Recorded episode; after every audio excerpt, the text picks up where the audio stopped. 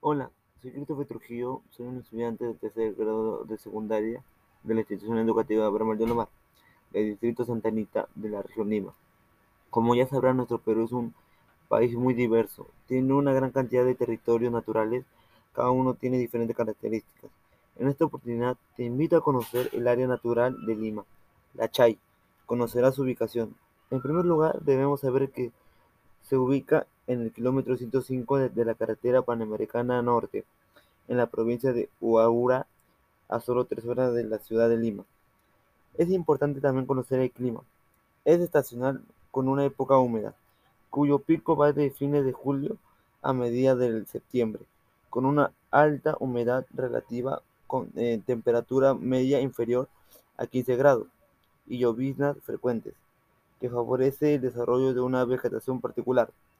La flora está principalmente compuesta con plantas con gran cantidad, con gran capacidad de captación de neblina, como la tora, el palillo, el mito, el guarango, entre otras. Hay aproximadamente 65 especies de aves, entre ellas picaflores, lechuzas, de los Andes y muchas otras.